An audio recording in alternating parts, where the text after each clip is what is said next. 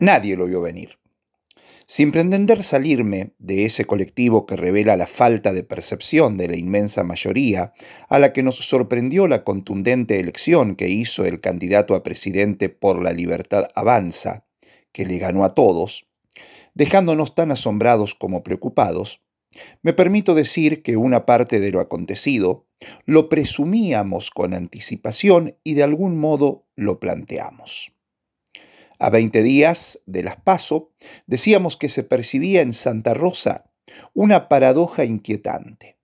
Porque si bien Cristina había habilitado a Juan Grabois para que dispute por la candidatura a presidente, en lo que se leía como un probable acierto táctico para contener dentro del espacio al disgusto que generó la nominación de Sergio Massa, el candidato de Cristina además del de toda la estructura peronista, intendentes, gobernadores, el manejo de resortes del Estado, la cobertura de medios de comunicación del palo, el candidato de Cristina era Massa. Y señalábamos que todo eso sonaba muy forzado y que definitivamente nadie creía que Massa tuviera el ADN kirchnerista. Hablábamos de ese ADN propositivo, inclusivo, transformador y reparador dentro de los límites del capitalismo, digamos keynesiano, que se prepara a resistir para no ser vestigio de un estigma suprimido bajo la figura estereotipada del mal absoluto, la barbarie capaz de alejarnos del mundo, que es igual a proponer un distanciamiento abismal de la civilización. Apuntábamos también que por más que Cristina se hubiera visto obligada a proponerlo, el electorado peronista kirchnerista no encontraba para nada en masa ese ADN kirchnerista que propone el sentido de antiguas narraciones al tiempo que las alitera, las transforma, las reinventa. Un ADN que se apreste a batallar ante el intento real, cierto, de una restauración de la denominada escuela austríaca que pretende un Estado mínimo ante la supremacía total del mercado, un ADN que se plante para no ser barrido literalmente frente a los embates de los representantes locales de aquellos intereses foráneos que operan regionalmente por retrotraer la historia a la reinstalación de ese Estado inoperante y mínimo, subordinado a los inexistentes derrames de lo que no derrama porque no existe, porque se esfuma o hasta es apropiado antes de evaporarse. Arriesgábamos entonces que para los y las peronistas el voto a Grabois expresaría al mismo tiempo, nítidamente, la preferencia por un programa de defensa de los intereses nacionales y populares y condicionar positivamente un hipotético futuro gobierno de masa. Y que en la convicción de que cuantos más votos sacara Grabois, menos margen tendría Massa para tomar en el futuro decisiones antipopulares, se daría un batacazo en la provincia. Y si bien asegurábamos que Massa sería el candidato más votado en La Pampa, decíamos que Grabois haría una notable elección, incluso que ganaría la interna de Unión por la Patria en varios distritos pampeanos, con una colección de votos muy por encima del 5% que estimaban en el orden nacional. O sea, para este locutor periodístico, en La Pampa se estaría castigando las promesas incumplidas de Alberto Fernández, la del asado barato, de la heladera llena, de los sueldos que le ganen a la inflación, como bien lo resaltó el exgobernador Carlos Berna, no votando masivamente a Sergio Massa. Insisto, eso es lo que presentábamos como el batacazo posible. Sin embargo, como en el resto de la mayor parte de la Argentina, pampeanos y pampeanas fueron más allá y responsabilizaron también al peronismo por lo estéril que se muestra la política para resolver una realidad que castiga el bolsillo de la mayoría de los argentinos y las argentinas. No se bancaron más esas palabras de todo dirigente oficialista que celebran el crecimiento económico, el boom de las exportaciones y el crecimiento de los precios internacionales de las materias primas, sin darse cuenta, hasta el domingo en realidad, que terminan por chocar contra la realidad. Pampeanas y pampeanos también entendieron que la democracia está desnaturalizada en su esencia, que hay una crisis muy grande de representatividad, que los representantes supuestamente del pueblo son solo representantes corporativos de partidos políticos y de multinacionales. No son gobernantes ni son funcionarios. Son gerentes ejecutores de las multinacionales y de los terratenientes. Esa lectura hicieron, y por primera vez en la historia, relegaron al peronismo pampeano a un tercer puesto.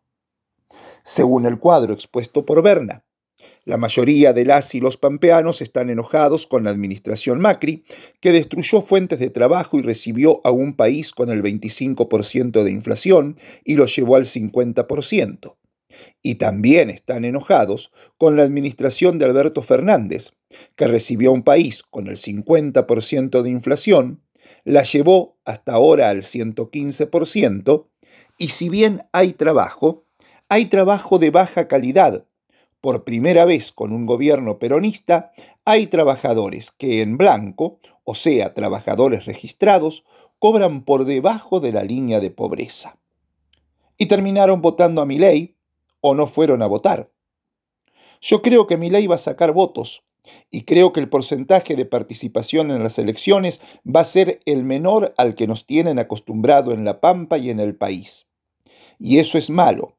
Es malo para la democracia porque la debilita y es malo para las instituciones porque le hace perder calidad, dijo certeramente el ex gobernador Berna. Y fue un tremendo batacazo. Aunque mm, se le pueda reprochar que al ya no arriesgar nada en estas elecciones era aún menos posible esperar algo de entusiasmo y compromiso militante en los intendentes y de ahí para abajo en la militancia, es válido destacar el oportunismo del gobernador Sergio Silioto al haber, en su momento, desdoblado las elecciones, porque eso le permitió al peronismo conservar la gobernación, aunque con una diferencia de cinco puntos sobre Juntos por el Cambio, cuando, en el 2019, el mismo Silioto había obtenido una diferencia de 20 puntos sobre los opositores. O sea que, aún con 11.000 votos menos que cuatro años antes, y perdiendo en varias localidades, el peronismo retuvo la provincia el último 14 de mayo, gracias a haber adelantado las elecciones. Porque después de lo registrado el domingo, el peronismo pampeano estaría en vilo de cara a octubre.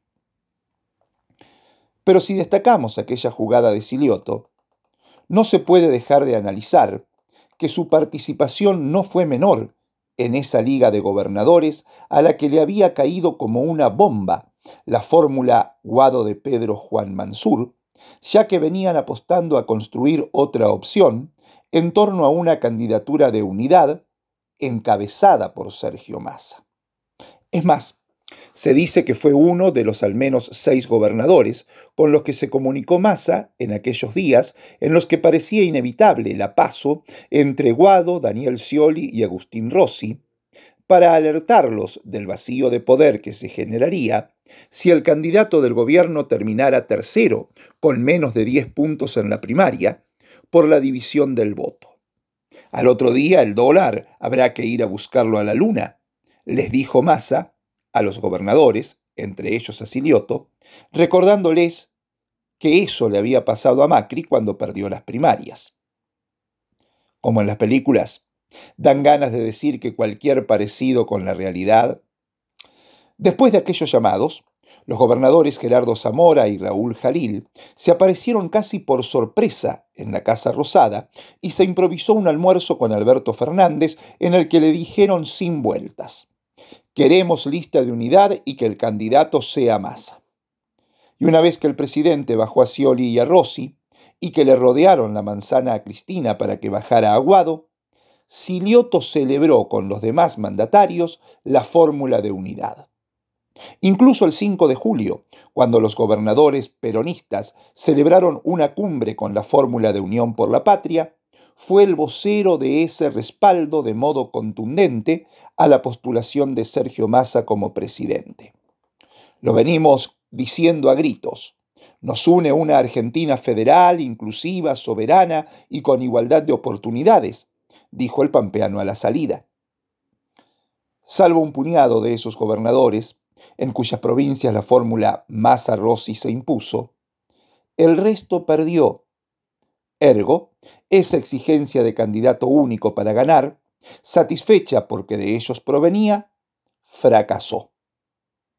Contrafáctico, pero si el ego de Rossi no se hubiera visto complacido con el integrar la fórmula y se hubiera mantenido en lo que aseguró hasta minutos antes de que le ofrecieran ser candidato a vicepresidente, cuando decía que no le parecía razonable el tono autoritario de los gobernadores con eso de exigimos que haya candidato único, si alguno midiera 25 o 30 puntos, decía Rossi, entonces habría un candidato de consenso. Pero no hay nadie que esté en esa circunstancia, decía con razón Rossi. Entonces lo lógico, al contrario del camino que piden los gobernadores, es ponerse en otro lugar y garantizar que haya una participación libre y abierta y lo más amplia posible. E incluso aseguraba que tratar de imponer una lista de consenso es un error histórico del que habrá que hacerse cargo. No hay condiciones, los consensos no se imponen a sangre y fuego, se generan cuando aparece una ecuación que genere el consenso necesario. Tal vez, si se hubiera mantenido en esas convicciones, los resultados del domingo hubieran sido otros a partir de la disputa de fórmulas fuertes dentro de Unión por la Patria. Pero parece que Rossi entendió como consenso simplemente que lo sumaran a la fórmula así nombrada. Y si a la falta de competencia interna que movilizara al electorado para aumentar su base lo advertimos como un error en el orden nacional, también debemos considerarlo así en la provincia. El retroceso de Silioto en ese sentido fue algo lógico, porque no podía, menos aún después de haberlo obtenido tras exigirlo firmemente a nivel nacional, no consagrar su candidato del consenso. Pero también en La Pampa quedó demostrado que contar con un candidato único no es garantía de infalibilidad. Muy por el contrario, aun siendo el candidato individualmente más votado, los sufragios en blanco fueron más que los que colectó Ariel Rauschenberger en el peor resultado electoral del peronismo en toda su historia. También contrafáctico. Pero toda la movilización que supone una interna, ¿no hubiera aumentado la base electoral? Imagínate a Roberto Robledo saliendo a buscar votos para sí, a Rodrigo Genoni moviendo a los mercantiles, a los kirchneristas movilizados para que Saúl Echeveste fuera el elegido. A propósito de Echeveste, el voto joven, ese que dicen mayoritariamente votó a mi ley, ¿No se hubiera visto interpelado en La Pampa por este pibe si hubiera sido al menos precandidato? A propósito de kirchneristas, por más que los medios nacionales se hagan los otarios, y los de acá también, en las únicas provincias en las que ganó el peronismo, el gobernador es de ese palo. Hablo de provincia de Buenos Aires, Catamarca, Chaco, Formosa y Santiago del Estero y en las dos municipalidades con intendentes kirchneristas en La Pampa, Santa Rosa y Telén, también el peronismo ganó. Lo que queda claro es que para el peronismo, para Unión por la Patria en La Pampa, para el primer partido por los puntos, según el decir del gobernador, que será en octubre, se impone la elaboración de una estrategia diagramada entre todos los sectores Será imprescindible cuidar ese detalle. Es poco gravitante la provincia en el concierto nacional, por lo escueto de nuestro padrón. Pero cuando el fascismo viene degollando, el puñado de arena que se pueda aportar es importante para hacer crecer la montaña. Y si poco entendible fue todo lo que pasó el domingo en las elecciones dislocadas, lo del radicalismo en este proceso de dos meses es verdaderamente absurdo. El 14 de mayo hizo la mejor historia la mejor elección de toda su historia. Ganó una parva de intendencias, la misma cantidad que el peronismo. La proyección del que fue su candidato a gobernador parecía sin techo, y aunque el 2027 quedara lejos, los de Boina Blanca tenían derecho a frotarse las manos. Pero de repente hicieron todo, todo mal. Y el 10 de diciembre se van a quedar sin siquiera un diputado nacional. Lo mismo que a nivel nacional, donde era el radicalismo el que se imponía dentro de Juntos por el Cambio, pasó en Córdoba, en Mendoza, en Santa Fe, lo que nos hacía creer que tenían la oportunidad histórica de redimirse después de haber traído a la Argentina la desgracia en formato de clan mafioso, porque Mauricio Macri jamás hubiera sido presidente sin la ayuda del radicalismo, y el PRO no se mantendría expectante de ganar las elecciones de octubre si no tuviera la apoyatura del Partido Centenario. Parecía ser la hora de que también se encargaran de no darles otra oportunidad para que sigan saqueando el país. Una derrota del grupo Malbec hubiera enviado a Macri al retiro voluntario. Pero no. Los radicales a nivel nacional desperdiciaron la hora de redimirse. Votaron a Patricia Bullrich y ahí estuvo otra vez Macri sobre el escenario. Y en La Pampa pasó lo mismo. Primero le dieron lugar a Francisco Torroba para que desinflara aquella procesión de Berongaray, impidiéndole que fuera por su reelección como diputado nacional. Y el domingo, al voltar por, por la Bullrich, como hicieron mayoritariamente los radicales en todo el país, terminaron consagrando como candidato al Cato Arduin, que será legislador nacional casi sin haber hecho campaña, solo por haberse postulado con el aval de la comandante del grupo Malbec. Y para terminar, volvemos a lo que decíamos al principio. Lo de Javier Milei, nadie lo vio venir. Lo padecen tanto peronistas como radicales y macristas. Pero en La Pampa se han de estar dando la cabeza contra la pared tanto el dirigente piquense Raúl Aragonés como Juan Carlos Tierno. Estuvieron a punto de haber sido su candidato a diputado nacional. Pero Después de las elecciones adelantadas en distintas provincias, Milei venía en caída libre y parecía que el león liberal que había impresionado a la sociedad iba desapareciendo de a poco. Tanto que a los vacíos libertarios de clase media ya les decían habitación de hotel, porque terminaban cuartos cómodos y calentitos. Y sobre todo, porque antes que pagarle la campaña, Milei les exigía una generosa contribución para ser su candidato en La Pampa. Por eso ambos, Aragonés y Tierno, le dijeron metete la candidatura debajo de la peluca y hoy se estarán queriendo balear en un rincón. Hubiera sido la inversión de sus vidas.